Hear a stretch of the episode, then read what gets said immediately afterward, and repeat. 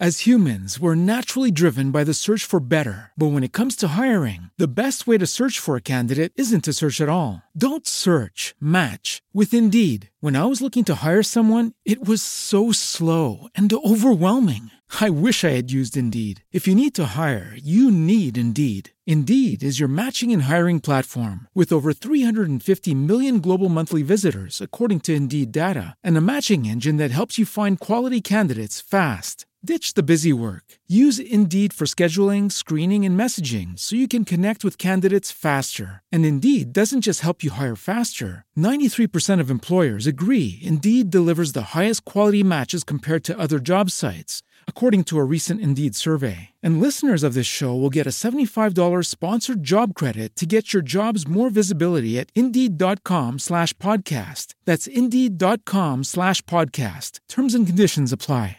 Hola amigos de Space, ¿cómo están? Yo soy Kevin o Kevjo, como ustedes prefieran llamarme, y estoy acá para contarles todo lo que quieren saber sobre Carlos Monzón. Carlos Monzón golpeó a alguien en el set de alguna de sus películas. Protagonizó una película en Italia en la que Susana Jiménez también tenía un rol menor. Según contó ella, los productores le habían dado a Monzón indicaciones sobre cómo simular un golpe a los dobles de riesgo. Le explicaron que lo tenía que hacer a cierta distancia y que después por cámara y con el, digamos, el movimiento del doble de riesgo se iba a ver real. Le remarcaron que un golpe real sería muy peligroso, pero al momento de la acción el pobre doble de riesgo recibió una piña de parte del campeón mundial de boxeo, lo noqueó y lo llevó directamente al hospital. ¿Qué relación tenía Carlos Monzón con los autos? Era fanático de los autos, de hecho con su primer, digamos, sueldo que recibió de boxeo, se compró un Fiat chiquito y apenas pudo lo cambió por autos más grandes. Primero un Torino Comahue amarillo, un auto de colección, y luego autos alemanes Mercedes-Benz. Según dicen, Monzón eh, no manejaba muy cuidadosamente, que digamos, y le gustaba andar fuerte. De hecho, se mató en un Renault 19 que se salió de la ruta y dio varias vueltas. ¿Monzón tuvo hijos? Efectivamente tuvo cuatro hijos. Silvia Beatriz Monzón, Abel Ricardo Monzón, Carlos Alberto Monzón y Maximiliano Monzón, que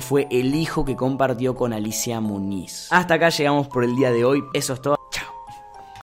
As humans, we're naturally driven by the search for better. But when it comes to hiring, the best way to search for a candidate isn't to search at all. Don't search, match with Indeed. When I was looking to hire someone, it was so slow and overwhelming. I wish I had used Indeed. If you need to hire, you need Indeed. Indeed is your matching and hiring platform with over 350 million global monthly visitors, according to Indeed data, and a matching engine that helps you find quality candidates fast. Ditch the busy work. Use Indeed for scheduling, screening, and messaging so you can connect with candidates faster. And Indeed doesn't just help you hire faster. 93% of employers agree Indeed delivers the highest quality matches compared to other job sites according to a recent Indeed survey. And listeners of this show will get a $75 sponsored job credit to get your jobs more visibility at Indeed.com slash podcast. That's Indeed.com slash podcast. Terms and conditions apply.